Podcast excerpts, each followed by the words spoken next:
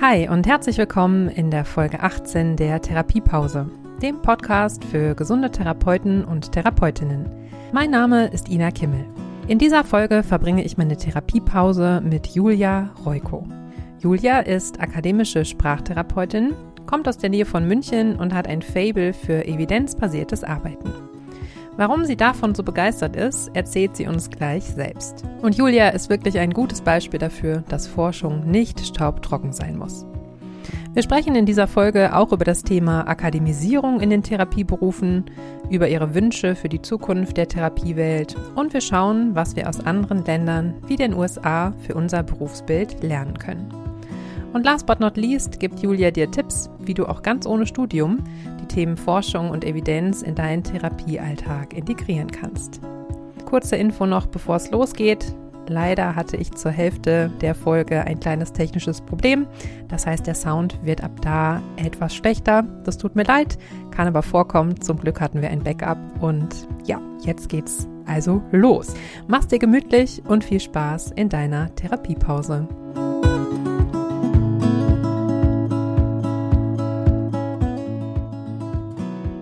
Und jetzt nochmal herzlich willkommen in dieser Folge der Therapiepause. Heute mit Julia zu Gast. Herzlich willkommen, Julia, in dieser Folge der Therapiepause. Schön, dass du da bist. Hallo Ina, ich freue mich.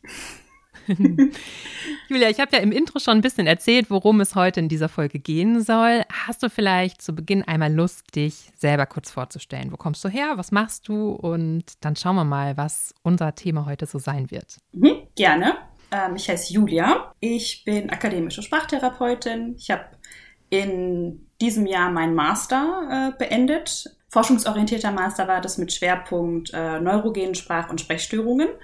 Und mhm. ich arbeite jetzt ein bisschen mehr als äh, seit drei Jahren in einer sprachtherapeutischen Praxis mit ganz gemischtem Klientel, also wie es in Praxen so oft ist, mit Kindern viel, aber auch ja, mit neurologischen PatientInnen. Und äh, ja, ich komme aus der Nähe von München. Das wird auch noch interessant. Ja, freue mich heute da zu sein. Ja, super. Danke erstmal für die kleine Vorstellung. Mm, ich verrate ja immer ganz gerne, woher ich meine Gäste so kenne. Und in diesem Fall haben wir uns äh, bei Instagram kennengelernt, so wie das heutzutage so ganz klassisch ist. Ähm, da wird man aufmerksam auf ein Profil und ich weiß jetzt gar nicht mehr, wer wen da angeschrieben hat. Auf jeden Fall äh, kamen wir ins Gespräch, zumindest erstmal beim Schreiben. Und was so direkt bei mir ankam, vielleicht äh, kennen jetzt ja auch einige von den HörerInnen schon dein Account bei Instagram sprach Sprachpunktzentrum. Direkt mal hier kleine Werbeblock. Was mir direkt aufgefallen ist, dass du auf der einen Seite scheinbar ein sehr, sehr großes Herz hast für das evidenzbasierte Arbeiten in der Sprachtherapie. Auf der anderen Seite aber auch einfach sehr, sehr coolen, teilweise sehr lustigen und alltagsnahen Content so ähm, teilst rund um deinen Alltag äh, als Sprachtherapeutin. Und ich häufig sehr, sehr viele Stories auch entdecke, die du teilst, zum Beispiel von amerikanischen ja, Sprachtherapeuten, Logopäden, wie auch immer.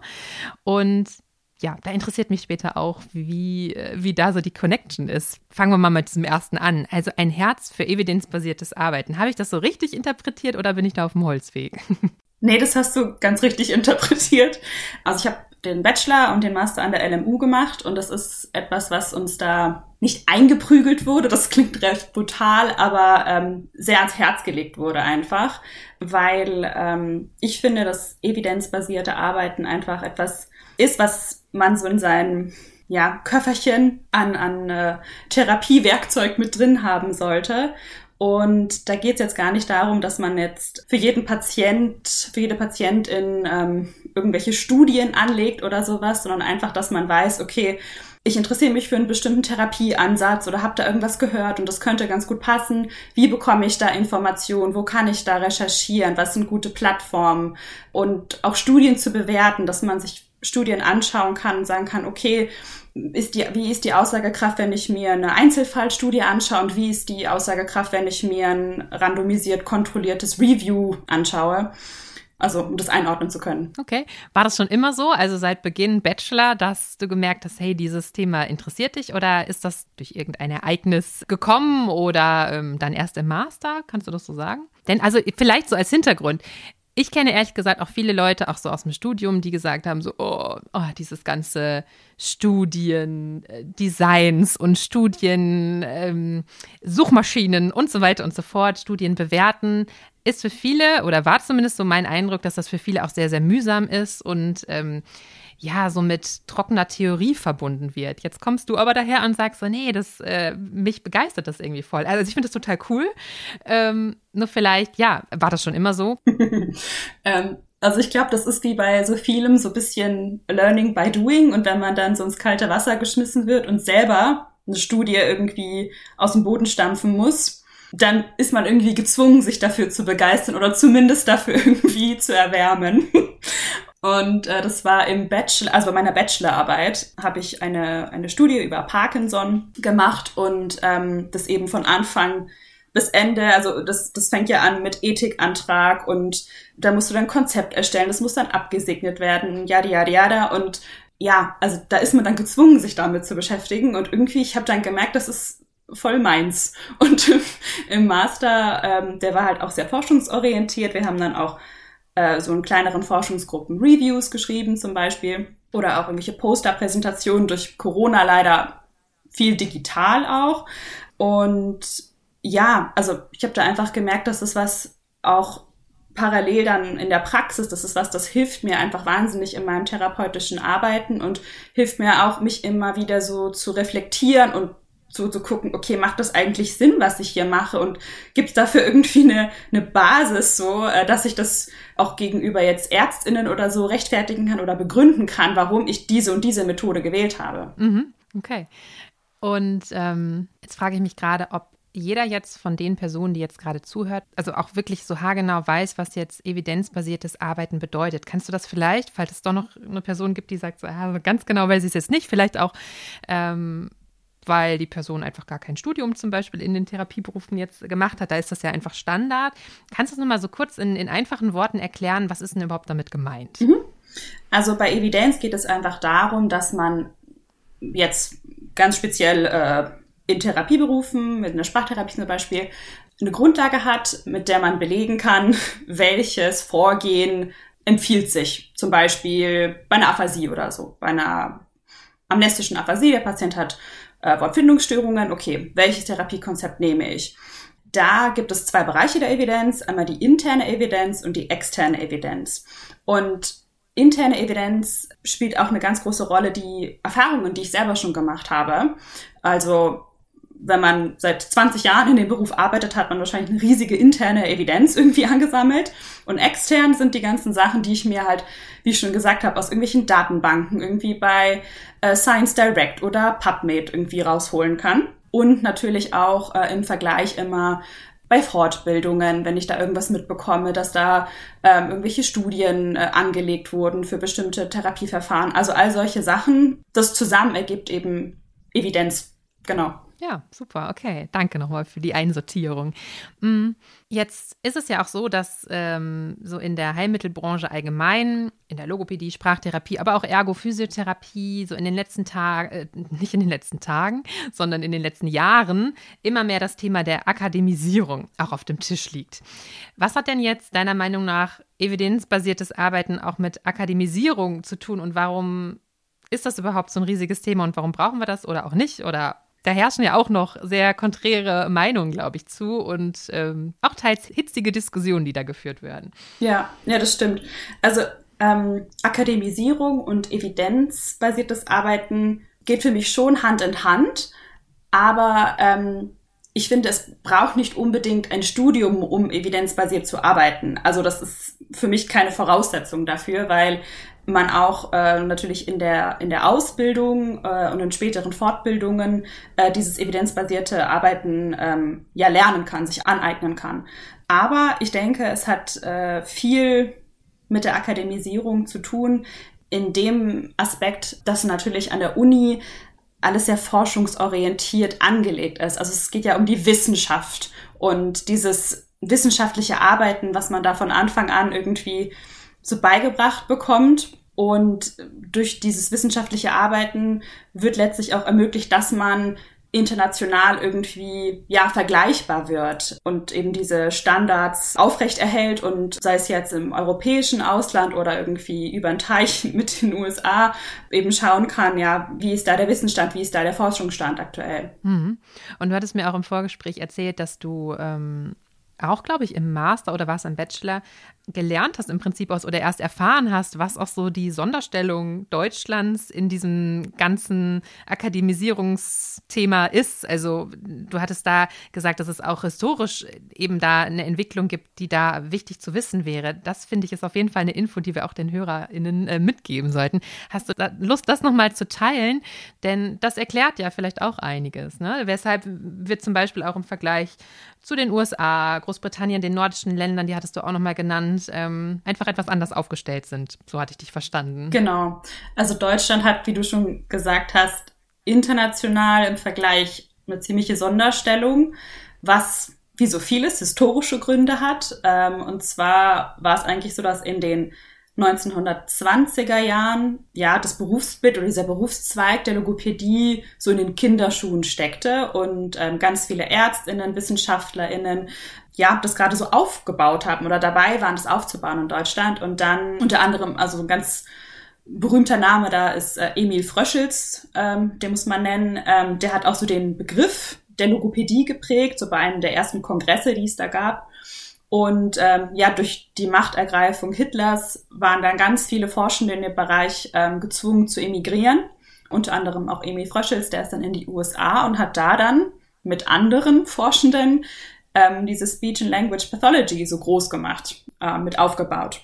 Und äh, ja, in Deutschland war dann natürlich während der während des Nationalsozialismus eine massive Zäsur und danach dann diese Trennung in BRD und DDR, wo dann auch parallel zwei unterschiedliche ja, gesellschaftliche Systeme existiert haben parallel ähm, und entsprechend natürlich auch jetzt in unserem kleinen Mini-Bereich der Sprachtherapie Logopädie das ganz unterschiedlich äh, sich entwickelt hat. Ähm, in der DDR war es eher war eher der Fokus auf ähm, der akademischen Ausbildung im Sinn von Sprachheilpädagogik, also eher Richtung Schulen. Und in der BRD äh, gab es dann 1980 dieses äh, Berufsgesetz der Logopädie. Und ähm, nach dem Mauerfall war dann war es dann eigentlich so, dass die Hochschule studierten LogopädInnen aus der DDR an dieses System der ähm, BRD sich anpassen mussten und ja, und auch an dieses Berufsgesetz gebunden waren und entsprechend dann viel weniger entlohnt wurden, als sie es vorher wurden. Und dadurch ist ein ganz, ganz großer Versorgungsmangel entstanden, der ja in den ehemaligen oder in den neuen Bundesländern äh, nach wie vor besteht teilweise. Das wurde dann in den 90ern so langsam wieder äh, mit den ersten ähm, Pilotstudiengängen, die ja dann gestartet wurden. Ähm, ich glaube, an der RWTH Aachen gab es, glaube ich, der erste deutschlandweit. Da wurde das dann so langsam ja wieder aufgefüllt, sag ich mal, oder so das Interesse wieder äh, hochgefahren und auch der Beruf wieder etwas attraktiver. Aber ich finde, was das ganz gut zeigt, ist, dass so diese, dieses Bestreben nach Akademisierung, das ist nichts, was in den letzten 10, 15 Jahren entstanden ist. Das war schon 1920 wurde das schon gefordert, um nochmal Emi Frisches zu nennen. Ähm, äh, der war. Die guten Kauübungen, weil ich muss bei ihm immer ja. an die Kauübungen denken. Die ich liebe. Der hat nicht nur die Kauübungen gemacht. ja, natürlich, aber vielleicht haben gerade noch andere diese Assoziation. Das diese und weitere gute Dinge hat er an den Start gebracht. Genau. Guter Mann. Guter Mann. Guter Mann.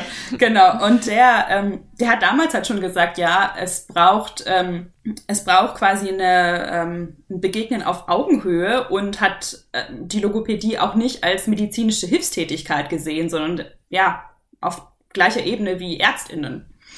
Ja, das heißt, das ist ja wirklich krass, dass dann im Prinzip, äh, du sagst in den 20, 1920er Jahren, muss man mhm. jetzt ja sagen, ähm, gab es schon diese Ideen und du hast jetzt gerade ganz toll beschrieben, wie eben so diese Entwicklung bis heute jetzt auch war. Das heißt, wichtig jetzt ja auch nochmal mitzunehmen, das ist jetzt nicht gerade so in den letzten Jahren mal aufgeploppt, so eine neue Diskussion, sondern die hat schon sehr, sehr ähm, ja, weit zurückliegende Wurzeln. Und das fand äh, ich persönlich jetzt auch nochmal hilfreich und vielleicht für an, einige andere ja auch noch interessant. Wir hatten jetzt gerade schon so den internationalen Vergleich angesprochen. Auch da hast du, glaube ich, so deine Fühler schon so ganz gut ausgefahren. Also in Richtung der USA. Das war jetzt auch das, was ich bei Instagram zumindest so wahrnehme. Natürlich ist es dort auch auf vielleicht einer anderen Ebene. Aber mh, hm, du scheinst ja auch da mal so über den über den Tellerrand geschaut zu haben. Was hast du da noch Spannendes zu berichten? Also was ist denn, was ist denn mit dem Beruf der Sprachtherapie zum Beispiel in den USA? Also wie sind die denn dort, ähm, ja, so gesellschaftlich anerkannt, sage ich jetzt einfach mal. Wie ist da so die, die Bedeutung dieses Berufsbildes vielleicht auch? Auch in anderen Ländern gerne, wenn du magst. Ja, ähm, also ich kann es jetzt natürlich nur von außen so sagen, wie ich das wahrnehme, aber ähm, es ist so, die in den USA ist dieser Beruf Sprachtherapeut oder Logopädin, äh, ist der Speech Language Pathologist und ähm, das ist ein SLP. SLP. und, SLP. genau. Und die SLPs, die sind äh, ist ja ein durch und durch akademischer Beruf. Also du brauchst einen Bachelor in entweder Linguistik oder Psychologie oder irgendwie sowas ähnlichem, so verwandtem. Und dann machst du eben deinen Master in Speech Language Pathology. Und dann gibt's noch einen, einen Praxistest äh, und die Praxisstunden, also die, wie zu sagen, ja, supervidierte äh, Praktikumsstunden. Bei uns könnte so ungefähr im Vergleich, aber nicht wie bei uns, weiß nicht, also wir hatten im Studium, glaube ich, jeweils 600 im Bachelor und Master und die haben halt dann danach, äh, nach ihrem Studium, 1200, 1300 Stunden, die sie da halt ableisten müssen. Genau, und dann machen sie noch einen Test und dann sind sie quasi zugelassen. Also es ist ein sehr langer Prozess und dementsprechend auch ein sehr angesehener Beruf, ähm, habe ich den Eindruck. Und die, es kann natürlich auch etwas Kulturelles sein, dass äh, hm. die äh, US-AmerikanerInnen sich da irgendwie auch so ein bisschen, ja, extrovertierter zeigen oder das halt irgendwie total feiern, was ich auch, was ich auch echt cool finde.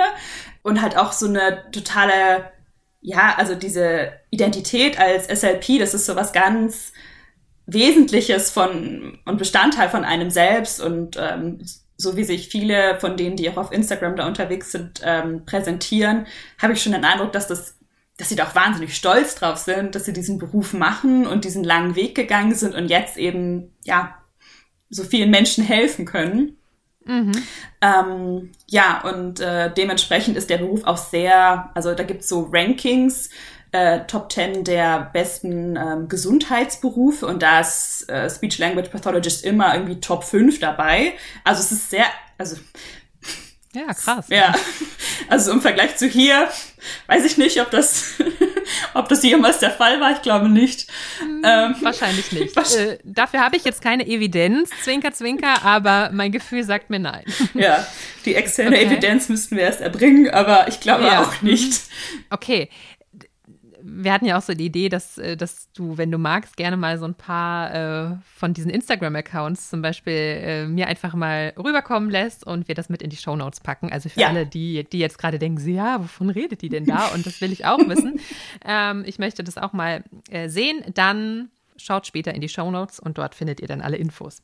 Ich frage mich jetzt gerade, du bist ja jetzt, ja, du bist nicht komplette Berufseinsteigerin, das ja jetzt nun wirklich nicht, aber du bist noch relativ am Anfang jetzt deiner beruflichen Karriere, würde ich jetzt mal sagen. Mhm. So als Sprachtherapeutin, würdest du dem zustimmen? Ja. Ja, alles klar, okay. Mm, wie ist denn jetzt, also du hast gerade einmal so dieses, dieses Bild ähm, der, der USA so aufgemacht. Was sind denn so deine Erfahrungen ähm, in Deutschland? Also wenn du auch ähm, Kollegen und Kolleginnen begegnest, wie reden die über ihren Job? Und was sind da so Themen, mit denen du konfrontiert wirst? Jetzt auch als junge Therapeutin. Also ich glaube, das ist, es ist vielleicht ein Generationending. Also ich habe das Gefühl, dass viele oder hatte auch im Praktikum das Gefühl, wenn man in der Praxis war, wo die InhaberInnen muss man eigentlich fast gar nicht gendern. Ähm, Stimmt, ja. War ich trotzdem, wo die InhaberInnen ähm, schon so gut 30 Jahre im Job waren, dass da oft ein anderes ähm, Selbstverständnis oder so, ja, so dieses Verständnis des Sprachtherapeutseins ähm, ist, als im Vergleich jetzt so zu meiner Generation, sag ich mal, oder mit den mhm. meinen ehemaligen Kommilitoninnen. Das ist so eine andere Perspektive, sag ich mal, was ohne das zu werten, was nicht besser oder schlechter, aber es ist einfach eine andere Perspektive. Mhm. Kannst du da ein Beispiel für nennen? Also was sind dann zum Beispiel andere Perspektiven? Also worin äußert sich das dann? Mhm. Weißt du, wenn du jetzt zum Beispiel dich mit denen unterhältst, was würde die eine Generation mir erzählen, was würde die andere mir erzählen? Vielleicht hast du da Beispiele. Ja, also ich habe das Gefühl, dass ähm, kann jetzt natürlich auch nur aus meiner Bubble da irgendwie so sprechen. Ja, klar, ja, ja, alles gut. Ähm, dass die, also so dieser Drang nach Wissen und nach Forschung und da irgendwie so nach vorn, also was bewegen zu wollen irgendwie und auch ähm, international das äh, ja zu zeigen, okay, in Deutschland, da, da geht was in dem Bereich, so da passiert was, wohingegen ähm, PraxisinhaberInnen, die jetzt schon recht lange im, im Business sind, ähm, glaube ich, eher den Fokus auf ihrem, auf ihrer Praxis haben, dass das läuft, sich natürlich weiterbilden, natürlich ähm, Fortbildungen machen und ähm, ja, immer sich externe Evidenz holen für neue Therapieverfahren und so weiter. Aber dass da dieser Drang oder so dieser Impuls, das so ein bisschen zu drehen oder auch das Berufsbild attraktiver zu machen und auch anderen zugänglich zu machen, im Sinne von, komm, jetzt, das ist so ein toller Job, studier das, äh, du kannst in die Forschung gehen danach, du kannst dich selbstständig machen, was weiß ich. Ja, das ist, glaube ich, eher etwas, was der jüngeren, was ich der jüngeren Generation zuschreiben würde. Aber ja, also kann ich nur aus meiner Erfahrung sprechen. Ja, klar. Es geht ja jetzt auch erstmal nur darum, um so einen Einblick aus, aus deiner Erfahrenswelt letztlich zu bekommen. Ne? Wir können da jetzt nicht äh, sagen, dass äh, wir, wir scheren eh nicht über alle, alle über einen Kamm. Ganz genau. Das, ähm, das wollen wir damit nicht tun. Okay. Mm, Im Prinzip wie so eine Art, äh, habe ich gerade gedacht, wie so ein Generationenclash. Ne? Auch ich, das, ich musste da gerade so dran denken, dass ich häufig auch im äh, Zuge von Mitarbeitenden suche mit diesem Thema konfrontiert werde. Vielleicht auf einer anderen Ebene, aber da treffen ja auch teilweise verschiedene Generationen aufeinander. Also eine Praxisinhaberin zum Beispiel, nehmen wir jetzt mal als Beispiel, die Mitarbeitende sucht und dann im Vorstellungsgespräch eine Mitte 20-jährige Sprachtherapeutin, nehmen wir jetzt einfach mal, hat, die sich dort bewirbt und die einfach sehr, sehr unterschiedliche Vorstellungen vielleicht auch von sinnerfüllter Arbeit haben, von auch einem Stundenumfang, von inwiefern bringe ich mich ein in der Praxis. Weißt du, wie ich meine? Also mhm. teilst du diese Erfahrung auch, also aus deiner Bubble oder ist das nur mein Eindruck? Nee, das teile ich auf jeden Fall. Okay. ja, ich glaube, das ist, es ist schon etwas, was so dieser, ist das Generation Y, also so jetzt, keine Ahnung, Anfang 20 bis Mitte 30 ungefähr, mhm. ähm, ja, genau. schon auch irgendwie mitgegeben wurde oder sie sich angeeignet haben, dass man halt schaut, okay, ich möchte einen Beruf ausüben, der mich erfüllt, aber ich möchte trotzdem auch Zeit für die Dinge haben, die ich im Privaten irgendwie die mich da erfüllen und die mir Freude bereiten. Und wenn das ähm, für mich bedeutet, ich will nicht Vollzeit arbeiten, dann heißt es, ich arbeite vier Tage die Woche oder drei Tage. Natürlich muss man da schauen, dass das auch finanziell irgendwie ne, machbar ist, gerade in so einem Beruf. Geht natürlich mit finanziellen Abstrichen dann einher, aber ich habe schon das Gefühl, dass viele, gerade junge Therapeutinnen, also gerade auf Instagram schreiben mir auch regelmäßig irgendwie ähm, junge Therapeutinnen, Sprachtherapeutinnen, dass äh, sie dann auch sagen, ja, ich möchte nach dem Studium gar nicht Vollzeit arbeiten, weil ich fand das im Praktikum schon so wahnsinnig stressig, jeden Tag da irgendwie acht PatientInnen zu haben. Mhm. Und das ist ja auch ein, es kann sehr anstrengend sein. Also es kommt natürlich darauf an, wie in, wie die Rahmenbedingungen sind, ob man jetzt in der Praxis oder der Klinik. Ja, aber es kann, ja, kann durchaus irgendwie auf die physische und psychische Gesundheit gehen, wenn man da nicht auf sich achtet. Und ich glaube, das ist was, wo so meine Generation, sage ich mal, schon irgendwie auch einen Blick drauf hat, also vermehrt. Ja, also ich konnte mir das bisher auch nur so erklären, dass dann deshalb dann auch diese großen Fragezeichen häufig im Raum stehen, so nach dem Motto, warum will die denn jetzt nur äh, vier Tage arbeiten und warum will die nicht als junge Berufseinsteigerin, warum will die jetzt nicht 40 Therapien in der Woche machen, ne? Was ja vielleicht in anderen Generationen noch so das Normal war. Und da wurde vielleicht auch eher nochmal deutlich mehr gearbeitet. Sowas gibt es auch in den jungen Generationen, das will ich jetzt gar nicht nur unterscheiden, aber so tendenziell so dieser Trend dahin, ähm, es gibt eben auch noch andere Dinge. Den finanziellen Aspekt hast du auch gerade angesprochen, das ist natürlich ein, nach wie vor auch ein riesiges Problem in unserem Beruf.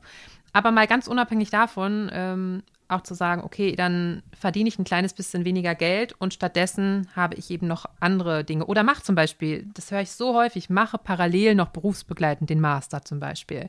Also das ist auch mein Eindruck, dass das äh, viel, viel mehr kommt äh, oder einfach jetzt auch schon so ist, dass, äh, dass viel mehr Leute da Wert drauf legen. Ich hatte jetzt gerade noch so den Gedanken, wenn jetzt Leute zuhören, die vielleicht nicht studiert haben, sondern die jetzt auch vielleicht aktuell oder gar nicht so lange her eine Ausbildung gemacht haben oder auch schon vor langer, langer Zeit eine Ausbildung gemacht haben in einem Therapieberuf und sagen, na ja, das ist ja schön und gut, was Ina und Julia da jetzt so erzählen und Akademisierung und so, aber was ich habe auch irgendwie verstanden, was das jetzt ähm, für einen Mehrwert mit, mit sich bringen kann. Aber was bringt mir das denn jetzt am Ende in meiner Praxistätigkeit? Also weißt du das, ob es da nicht noch so dieses Fragezeichen gibt, so warum soll ich denn jetzt diesen Aufwand betreiben oder warum oder bin ich jetzt weniger wert womöglich auch? Ich glaube, solche Fragen spielen da auch manchmal rein.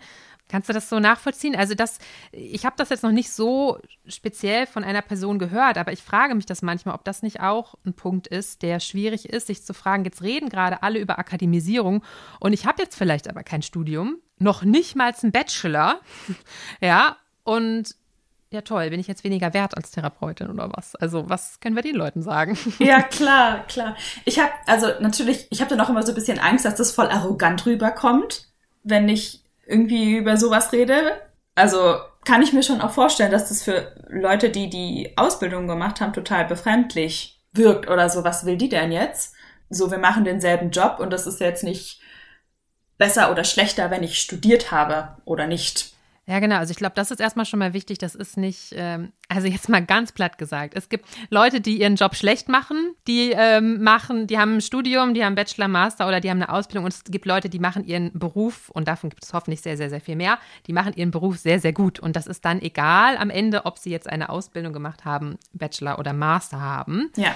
Mhm. Interessant fand ich jetzt gerade aber nochmal, dass du gesagt hast, es gibt ja auch Möglichkeiten, dass ich jetzt, nehmen wir jetzt mal so ein Fallbeispiel einer vielleicht Mitte 30-jährigen Logopädin, die eine Ausbildung gemacht hat.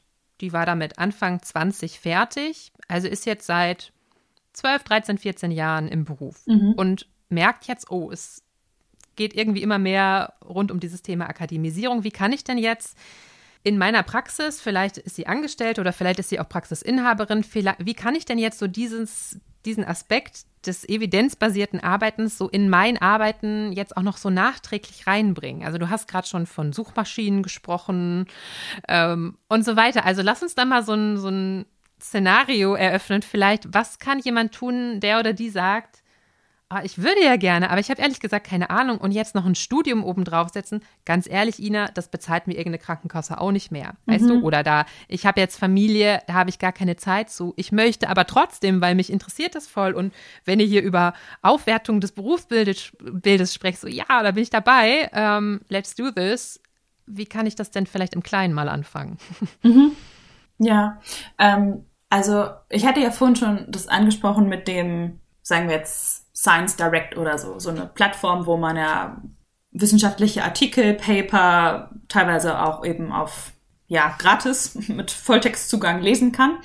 Und ähm, ich denke, das ist was, das kann sich jeder und jede aneignen, dass man sich mal anschaut, wie funktioniert so eine Suche. Also ich habe ein Problem aus der Praxis, was weiß mhm. ich, mein bleiben wir beim Aphasie-Patient. Äh, ich habe einen bilingualen Aphasie-Patienten auch noch dazu, was ja auch noch, ja, auch eher der Trend ist ähm, mittlerweile. Ähm, ja, und irgendwie kommen wir da nicht so richtig voran und die Zweitsprache beherrsche ich auch nicht. Wie auch, das ist ja total utopisch, dass man irgendwie sämtliche Sprachen noch kann zusätzlich. Gut, äh, äh, was kann ich machen? Dann schaue ich mir mal, was was gibt's so an externer Evidenz, was gibt's an, an Papern, was gibt's irgendwie an Reviews oder auch Einzelfallstudien und ähm, gebe dann einfach quasi mein Problem da ein. Bilinguale Aphasie, Therapie, Punkt. Suchen. Oder eben um seine Trefferquote zu erhöhen, auf das Ganze auf Englisch. Okay. Genau. Ja. Mhm. Und das gibt man dann ein und dann scrollt man sich so durch und dann kann man natürlich filtern. Möchte ich mir nur Reviews anzeigen lassen? Will ich äh, ganz aktuelle Studien haben, nur von diesem Jahr? Oder ist mir das wurscht und ich will da erstmal einen Überblick? So, das kann man alles rausfiltern. Und dann sieht man schon, okay, an, anhand des Titels des, des Papers, okay, was ist, der, was ist die Überschrift? Interessiert mich das? Nee, raus. Und dann kann man anhand des Abstract, das Abstract ist ja sozusagen wie die Visitenkarte von dem Artikel, kann man dann schon ein bisschen schauen, okay, worum geht es und was sind die Ergebnisse. Das ist auch was sehr zeitökonomisches. Ich habe ja in der, im Therapiealltag auch nicht die Zeit, da jetzt stundenlang wie Research zu betreiben. So bezahlt mir ja auch kein Mensch. Ähm, das heißt, das Ganze muss schnell gehen und eben auch äh, mir schnell irgendwie gute Ergebnisse bringen. Und wenn ich das für mich so ein bisschen ein, zwei Mal durchgespielt habe, dann weiß ich auch, okay, wo muss ich da klicken, wie komme ich da irgendwie schnell zu irgendwelchen Ergebnissen und kann das dann, ähm, was weiß ich, bleiben wir bei diesem bilingualen Aphasie-Patienten, da finde ich jetzt raus, ah, okay, äh, semantische Merkmalsanalyse ist total toll. Am besten arbeitet man noch mit äh, Kognaten. habe ich heute erst einen Beitrag formuliert, deswegen ist das gerade so. Guck mal, wie passt super präsent. Was für eine Verbindung. äh, genau. Und ähm, genau, also Kognate, das sind äh, sozusagen Wörter, die in, in sowohl jetzt in der Erst- als auch in der Zweitsprache phonematisch ähnlich klingen und auch dasselbe bedeuten. So. Und dann kriegt man das als Ergebnis, aha, dieser Therapieansatz, das ist äh, total toll und ähm, super gute Verbesserungen innerhalb von so und so viel Wochen. Und dann kann man sich genau so ein, zwei Sachen da rausnehmen und dann einfach mal probieren, das selber umzusetzen mit den Patienten. Also, dass man sagt, okay, semantische Merkmalsanalyse, ich habe mir das gemerkt, wie das grob funktioniert, liste das dann auf und probiere es einfach. Und wenn es nicht klappt, dann, dann ist es nichts für den. So aber halt einfach so dieses Trial and Error und ähm, dann kann man wieder von vorne gucken, okay, der Bereich war jetzt vielleicht oder der Therapieansatz war jetzt irgendwie nichts, dann versuche ich was anderes. Und dass man sich da immer so ein bisschen ausprobiert und so die Fühler ausstreckt, okay, der deutschsprachige Raum ist äh, in, in der Forschung schon, also da passiert ganz, ganz viel, aber im Vergleich zu den USA natürlich, die sind ja auch viel, viel größer, da gibt's viel, viel mehr SLPs auch im Vergleich zu, zu, zu uns äh, in Deutschland. Und dass man da so ein bisschen offen ist und schaut, wie kann ich das Wissen, was es, was es gratis verfügbar gibt, äh, aus diesen Studien für mich rausziehen und dann im Alltag selber umsetzen. Dafür muss ich nicht Master of Science sein. Das kann, das kann jeder. Ja, super. Finde ich klasse, dass du das jetzt nochmal so kleinschrittig erklärt hast, weil das ist, glaube ich, also kann vielleicht hilfreich sein für diejenigen, die sagen, so, ne, weil ich es auch einfach bisher noch nie musste, ähm, mich zum Beispiel mit so einer Suchmaschine beschäftigt. Wir können ja auch die, die du jetzt empfehlen würdest, die du auch jetzt einfach selber im Studium zum Beispiel genutzt hast, äh, Science Direct hast du angesprochen und Co., können wir einfach auch mal in die Show Notes packen als Einladung, sich da mal durchzuwursteln und vielleicht äh, bei irgendeiner kleineren Frage dazu dürfen die Leute dich vielleicht auch kurz bei Instagram anschreiben? Fragezeichen. Bei einer kleineren Frage. Ja, sehr, sehr gerne, sehr gerne. okay, gut. Können wir später auch noch rausschneiden. Was ich dir anders überlegt. Auf gar keinen Fall möchte ich das. okay, sehr gut. Mm. Ich habe mir vorher so überlegt, wenn du dir eine Therapiewelt, eine Therapiebubble wünschen könntest, für Deutschland jetzt, wir haben jetzt auch schon ein bisschen über die USA zum Beispiel gesprochen, aber für Deutschland, mhm. ähm, wie sähe die denn aus? Also hast du zum Beispiel konkrete Wünsche, so, die du hast, wo du sagst, das wäre echt richtig, richtig toll, dass wir, wenn wir das in Deutschland hinbekommen, oder, oder, oder, oder. Viele Wünsche. Also, so, also für den Beruf jetzt an sich, meinst du? Mhm. Ja, für den Beruf, für das Berufsbild, für die Aufwertung, für und so weiter. Ja, hängt ja auch alles irgendwie dann so ein bisschen, glaube ich, miteinander zusammen. Voll. Ähm, also in erster Linie eine faire und angemessene Bezahlung und faire Regelungen in, in, auch im Angestelltenverhältnis. Da spuken, glaube ich, immer noch ganz viele komische teilweise Grauzonen irgendwie durch die Gegend. Ähm, ja, also dass das irgendwie verpflichtend wird, dass das äh, oder ich weiß nicht von den Krankenkassen äh, auch unterstützt wird, dass es verpflichtend wäre, sowas wie zum Beispiel mit den mit den Absagen oder so, ne? Da gibt's ja immer noch diese Regelung, dass äh, was weiß ich Leute dann weniger Urlaub bekommen oder dass ihnen abgezogen wird vom Urlaub oder solche haarsträubenden Stories. Genau. Ähm, also einmal das, äh, faire Bezahlung, ähm, faire Rahmenbedingungen und Invest in Forschung. Das ist äh, auch von, von staatlicher Seite, das ist aktuell wirklich sehr mühsam, ähm, was man, was ich da so mitbekomme, was wird ganz viel so über Stiftungen und so ähm, eingetrieben an Forschungsgeldern. Ähm, aber von staatlicher Seite, das ist halt auch ein, wenn man sich das anschaut, ein super, super kleiner Bereich. So, ich weiß, dass es, wenn man selber nicht jemanden kennt, der in dem Beruf arbeitet oder ähm, ja, selber als Kind schon mal irgendwie beim Logopäden war. Oder einen Angehörigen hat, der vielleicht eine neurologische Erkrankung hat. Das höre ich dann, wenn dann auch mal so, ach ja, meine Oma hatte einen Schlaganfall und da war, glaube ich, dann mal eine Logopädin da bei uns zu Hause oder so. Genau. Ja, aber du hast recht, wenn es da nicht diese Verknüpfung gibt, dann ist für viele das häufig so ein weißes Blatt, oder? Ja, genau. Und dadurch, dass das halt auch die wenigsten Leute am Schirm haben, ist das halt auch sehr wenig präsent. Also wenn man es jetzt vergleicht irgendwie mit der Pflege oder so, die haben natürlich auch ganz furchtbare Rahmenbedingungen zum Teil, aber es ist etwas, die haben mittlerweile eine Lobby. Also die sind irgendwie, die sind laut und äh, präsent in den Medien und ähm, da habe ich auch das Gefühl, da wird sich in den nächsten Jahren noch immer mehr zum Positiven ändern, einfach weil da Druck dahinter ist und mhm. weil die Leute auch das unterstützen und sehen, na ja, natürlich, wir werden später alle irgendwie pflegerische Leistungen brauchen, also früher oder später. Und ich glaube, das hat ja, also ganz viel damit zu tun, dass so dieser Bereich der Logopädie, Sprachtherapie einfach ähm, in Relation dazu sehr, sehr marginal, sehr, sehr klein ist. Und da würde ich mir eine Plattform oder einfach im Gesellschaftlichen mehr Raum dafür wünschen und irgendwie auch mehr Anerkennung, weil es ein toller Beruf ist. Ja, total. Und gibt es irgendetwas, wo du sagst, ähm, das können jetzt auch Einzelne, also das auch, sagen wir mal so, einige Sachen davon, die haben wir ja nicht so direkt in der Hand. Ne? Es sei denn, wir gehen jetzt in die Politik und finden den Hebel, ähm, an dem wir, ne, den wir bewegen können und dann fließt das Geld in unsere Richtung. Mm, aber was, was gibt es denn vielleicht darüber hinaus, was wir so im, im Kleineren tun können, was jetzt vielleicht auch eine angestellte Logopädin tun kann oder äh, eine Praxisinhaberin. Ich habe häufig so den Eindruck, dass so mh, mm, zu Recht sich auch beschwert wird. Und zusätzlich aber eben ist ja auch die Idee sein könnte, irgendwas kann ich doch jetzt bestimmt auch schon machen, auch wenn die da oben äh, jetzt gerade noch nicht so viel machen, wie ich mir das jetzt vielleicht wünschen würde. Hast du da Ideen? um auch so das Thema Selbstwirksamkeit. Also ich finde ja so auch im Coaching und so, ich finde dieses Thema der Selbstwirksamkeit immer so mega wichtig. Also wenn ich selber das Gefühl habe, ich kann eigentlich nichts tun, dann fühlt sich das häufig doof an.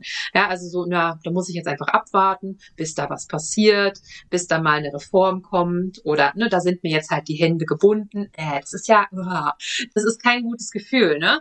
Ähm, Sicherlich gibt es da Punkte, die nicht veränderbar jetzt sind, so von heute auf morgen, auch nicht von einer einzelnen Person, aber vielleicht gibt's ja doch noch kleine Dinge, die wir alle auch tun können. Also ich glaube, da gibt's schon einiges. Also erst, das allererste, was mir einfällt, ist eigentlich Mitglied in einem Berufsverband zu werden. Die machen super Sachen. Und ja, dadurch die Verbandarbeit zu unterstützen. Und die sind ja auch eben im Politischen aktiv. Also die vertreten uns und ähm, versuchen unsere Interessen irgendwie auf, auf dem politischen Parkett umzusetzen. So. Ähm, das ist was, das ist für, erfordert keinen aktiven Beitrag von einem selber. Da zahlt man halt im Jahr einen Mitgliedsbeitrag, hat aber auch noch recht viele Benefits. Die machen ja zum Beispiel auch, ähm, also beim DBS weiß ich, die haben eine Rechtsabteilung, die checken zum Beispiel, wenn man als Berufsanfänger sich unsicher ist mit einem Arbeitsvertrag, dann kann man den dahin schicken und die checken den gegen, ob das so passt. Und das ist fast unbezahlbar, dieser so ein Service, ja? Ja, absolut. Habe ich auch gemacht. Das ist super. Genau, also zum einen eben da sich zu engagieren, im, also im passiven Sinne, dass man sagt, okay, ich, ich ähm, zahle da meinen Mitgliedsbeitrag und dafür werden die für mich aktiv. Und vielleicht auch einfach so im Privaten Werbung für den Beruf zu machen irgendwie. Also dass man halt was weiß ich, wenn man mitbekommt, äh, jemand ist auf, eine, auf der Suche nach einem Schülerpraktikum, dass man sagt, hey, komm, hast du Lust? Wenn man weiß, die sind irgendwie im sozialen Bereich interessiert, dann komm doch mal irgendwie eine Woche und schau dir das an, dass man halt so die junge Generation so ein bisschen mehr da dran führt und, und fördert. Und ähm, ja, es ist vielleicht nicht für jeden möglich und nicht jeder hat da das Interesse und auch die Kapazitäten noch neben acht bis zehn Therapien am Tag aber vielleicht selber im Kleinen so ein bisschen Forschung zu betreiben, wenn man da Spaß und Freude dran hat, dass man sich dann vielleicht, ja, wenn man irgendwie so ein Thema hat, für das man selber total brennt, dass man dann vielleicht, ja, in der eigenen Praxis oder in der Klinik, je nachdem, wo man arbeitet, dass man da selber so ein bisschen die Forschung befeuert und äh, irgendwie Studien anlegt und, und ähm, Paper schreibt und sich da auch also ich merke auch, dadurch, äh, durch das Studium sind äh, irgendwie total tolle Freundschaften und so Connections entstanden und da sind jetzt auch über Studium hinaus nach wie vor äh, so Verbindungen da, ähm, dass wir für ähm, einen Berufsverband einen äh, Ratgeber schreiben, eben für Parkinson und äh, Betroffene und eben aber auch für äh, Therapeutinnen. Und das ist so eine Sache, die läuft natürlich parallel zur Arbeit und fordert natürlich auch irgendwie Ressourcen, aber es macht wahnsinnig viel Spaß, sich da so auszutauschen, wenn man dann merkt, okay, die Leute brennen irgendwie für das gleiche Thema und sind auch in unterschiedlichen Bereichen tätig. Also eine arbeitet in der Klinik, eine arbeitet sowieso in der Forschung. Ich bin jetzt so in der Praxis und da, weiß nicht, da kann man so viel von aneinander profitieren und sich austauschen, das, da habe ich das Gefühl, das bringt das Ganze auch irgendwie weiter. Ja, total schön, wie begeistert du auch davon erzählst, weil das, ähm, ja, und das vielleicht schwappt ja in der Hoffnung, bin ich so ein bisschen, dass diese Begeisterung ja auch ähm, vielleicht bei einigen ankommt, nicht in dem Sinne so, ich merke, dass Julia begeistert ist, sondern hey, das könnte ich mir für mich äh, selber auch vorstellen, ne? Und ähm, oder auch vielleicht die Personen, die studiert haben und die letztlich jetzt sagen so, ja, ach, das ist eigentlich alles jetzt nicht so neu für mich. Ich weiß, wie ich grundsätzlich Studien finde, die sich jetzt wieder daran erinnert fühlen und sagen, ah, stimmt, ja, wenn ich es vor dem Hintergrund sehe, hätte das ja auch einen größeren äh, Sinn. Ne? Also vielleicht auch für meine eigene Sinnhaftigkeit, was so den Job angeht. Also es ist eh klar, wir sind halt nicht nur diejenigen, die da irgendwie bisschen rumspielen und die halt einfach mal da irgendwelche Übungen machen, um das nach innen und außen nochmal ganz klar zu formulieren und auch vielleicht wieder zu entdecken, falls jemand so das Gefühl hat, so, oh, mir ist irgendwie auch langsam etwas eintönig geworden, vielleicht nach so und so vier Jahren jetzt im Job oder so. Ich, ich stelle mir vor, dass so etwas ja auch neue, frische Impulse irgendwie in die eigene Arbeit bringen kann. Und da braucht es eben dann, glaube ich, nicht direkt ein ganzes Studium für oder direkt eine riesige Weiterbildung, sondern ich glaube, das kann ja auch schon im viel kleineren Rahmen dann passieren. Das glaube ich auch. ich, ähm, ich weiß nicht, vielleicht kennst du aus dem Coaching mm, die sogenannte Wunderfrage. Hast du von der schon mal gehört? Ja. Und ich habe mich so gefragt, wenn ich Julia mit der Wunderfrage konfrontiere, was sagt sie denn wohl? Hast du Lust, dass wir das mal ausprobieren? Ja, machen ist nicht, wir. Ist nichts Schlimmes. Okay. und zwar, wir führen ja jetzt gerade dieses Podcast-Gespräch und ähm, es ist jetzt schon späterer Nachmittag, also wir sind dann irgendwann jetzt damit zu Ende und dann wirst du jetzt deinen Abend noch irgendwie gestalten, wirst dann irgendwann schlafen gehen und jetzt stell dir mal vor, du wachst morgen früh auf und Du weißt aber nicht, dass über Nacht ein Wunder geschehen ist. Und zwar beinhaltet dieses Wunder, dass die Heilmittelbranche, die Therapiewelt sich so verändert hat zum Positiven, wie du es dir in deinen kühnsten Träumen gar nicht ausmalen könntest. ja, also irgendwie hat es geklappt. Da kam irgendwie so eine Fee oder wer auch immer kam da vorbei, hat diesen Wunsch erfüllt, hat dieses Wunder wahrgemacht und du weißt davon morgens aber nichts. Stehst also auf, so wie immer und machst dann halt so die Dinge, die du halt morgens so machst. Woran würdest du denn als aller, allererstes merken, dass dieses Wunder geschehen ist? Okay. Ähm, das erste, was ich morgens mache, ist mir ein Kaffee. Mhm. ähm, Wäre da irgendwas anderes? Wahrscheinlich nicht, oder? Wahrscheinlich nicht. Aber ich äh, lese parallel, also es ist eine ganz schlechte Angewohnheit, aber ich check parallel mal mein Handy. Mhm. Und vielleicht würde dann da so beim Spiegel oder bei irgendeiner Nachrichten-App sowas aufploppen. Sprachtherapie oder Logopädie, beliebtester Gesundheitsberuf 22. Und dann so Ja. darunter, keine Ahnung, wie auch sie äh, 80 bis 100.000 Euro im Jahr verdienen können und gleichzeitig ihren KlientInnen oder PatientInnen äh, zu verbesserter Lebensqualität und kommunikativen Fähigkeiten verhelfen. Und dann dü, dü, dü, so Punkte. Ja, und hier gibt's dann vielleicht noch äh, verschiedenste PolitikerInnen, die sich direkt zu Wort gemeldet haben und das Ganze feiern und sagen, ah, toll, endlich. äh, auch politisch wird sich jetzt, spätestens nach diesem Ranking, wird sich jetzt was tun. Okay, sehr schön. Also du machst deine App auf, dein Handy an und ähm, da kommen direkt schon solche, also Nachrichtenplöppen auf. Wenn der Tag dann weitergeht, wo, an welchen Stellen würdest du noch merken, dass ein Wunder geschehen ist in der Heilmittelbranche? dass in der Praxis, ähm, dass man nicht mitbekommt, dass von den Kassen irgendwelche Sachen abgesetzt wurden oder irgendwie irgendeine Mitteilung kommt, nö, zahlen wir nicht, weil Formfehler. Hab, da war die falsche, falsche Indikationsschlüssel, zahlen wir jetzt nicht, so. Falsch in die Abrechnung gegeben, so. Das, Davon hat wahrscheinlich noch nie jemand gehört, oder? Also wenn du sowas erzählen würdest, würdest du sagen, was ist das denn? Das, äh, das ist ja Steinzeit. sowas gibt's in deiner Wunderwelt nicht. Nein, Nein. Okay, stattdessen, was gibt's stattdessen? äh, den zweiten, den zweiten Kaffee. Okay. Und dann, ähm, ja, vielleicht gibt es, gibt es dann von den Krankenkassen pro Tag sozusagen, äh, also inklusive, äh, werden die Therapeutinnen vergütet, dass sie einen Tag, äh, ein, eine Stunde pro Tag sich informieren können, Research betreiben können, Mhm. äh, Richtung Forschung, irgendwie Paper lesen und dann, also halt auch, ne, Mhm. um sich weiterzubilden, so State of the Art zu bleiben. Mhm. Bezahlte Qualitätssicherung so ein bisschen. Ja, du hast das jetzt schöner formuliert als ich. Ah, Genau, gut. genau das. Okay. Genau. Ja, sehr sinnvoll. Mhm. mhm. Würdest, gäbe es noch andere Dinge, wo du sagst, na, das, ähm, das waren jetzt auch so ein bisschen Punkte, die auf politischer Ebene oder Krankenkassenebene dann so, die du dann bemerken würdest, Mhm. würde, würdest du das jetzt, du bist dann jetzt, glaube ich, in deinen Gedanken gerade in so einer Praxis, ne? Mhm. Ähm, woran würdest du das sonst noch so merken in dem ganzen Umgang oder von den Strukturen her in dieser Praxis? Dass es vielleicht alles etwas flexibler wäre. Also, dass es zum Beispiel, wenn jetzt, wenn man in der Praxis arbeitet, wo zum Beispiel ja, man fünf KollegInnen hat. Mhm. Und ähm, von diesen fünf KollegInnen sind aber heute drei im Homeoffice, weil das auch einfach eine Möglichkeit ist, von zu Hause die Therapien zu machen. Ja, so. das ist auch völlig normal, ne? Wahrscheinlich.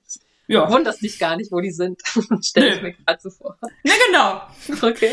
Ganz viel Platz für mich. Mhm.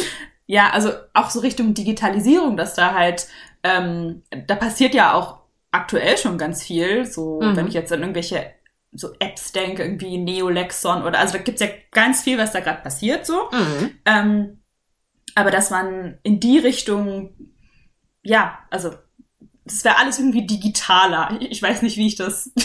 Mhm. Wie ich das, Digitaler, flexibler, hast du gesagt. Also auch die Arbeitsstrukturen wären flexibler.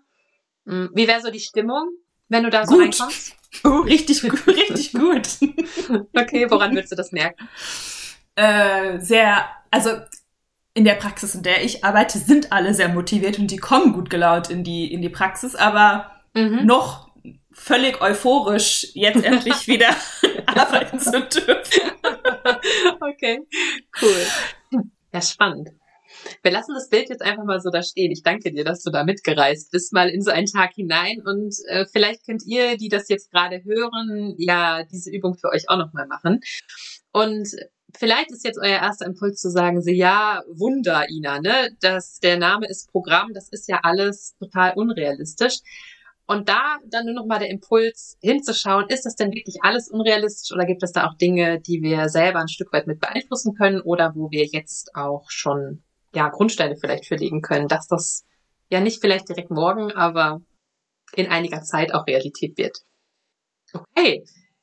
Julia, gibt es ansonsten noch irgendwelche Tipps, die du den Zuhörenden gerade mitgeben möchtest? Sei es jetzt, dass es äh, BerufseinsteigerInnen sind oder Praxisinhabende oder Angestellte oder, oder, oder. Also irgendetwas, wo du noch sagst, das äh, liegt dir am Herzen oder so.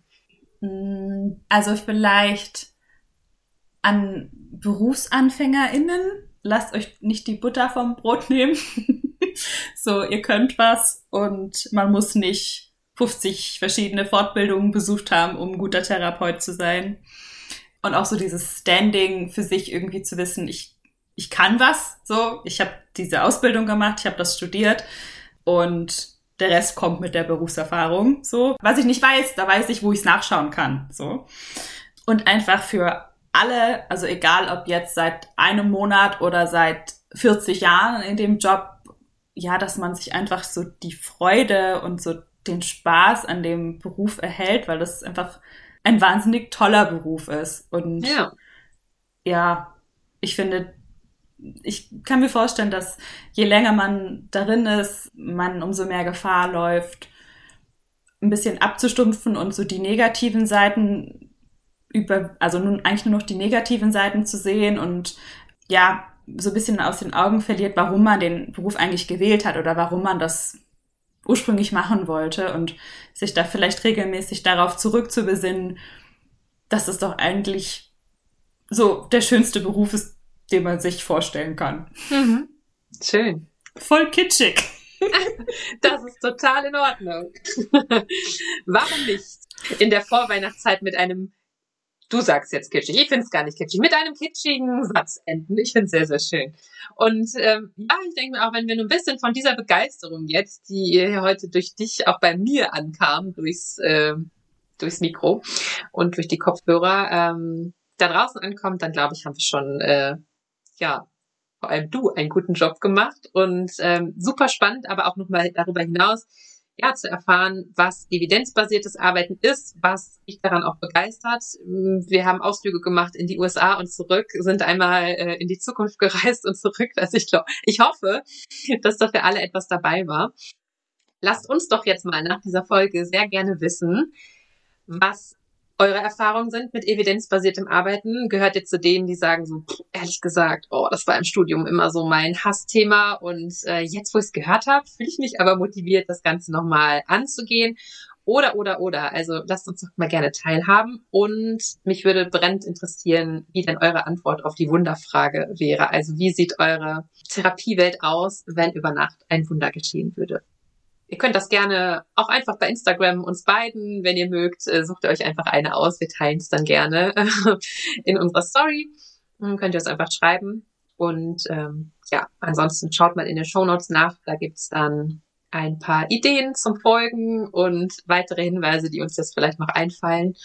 Und Julia, jetzt bleibt mir erstmal an dich zu sagen, ein riesiges Dankeschön, dass du in der Therapiepause zu Besuch warst. Das hat mir sehr viel Freude gemacht. Meine Wangen schmerzen etwas vom Lachen.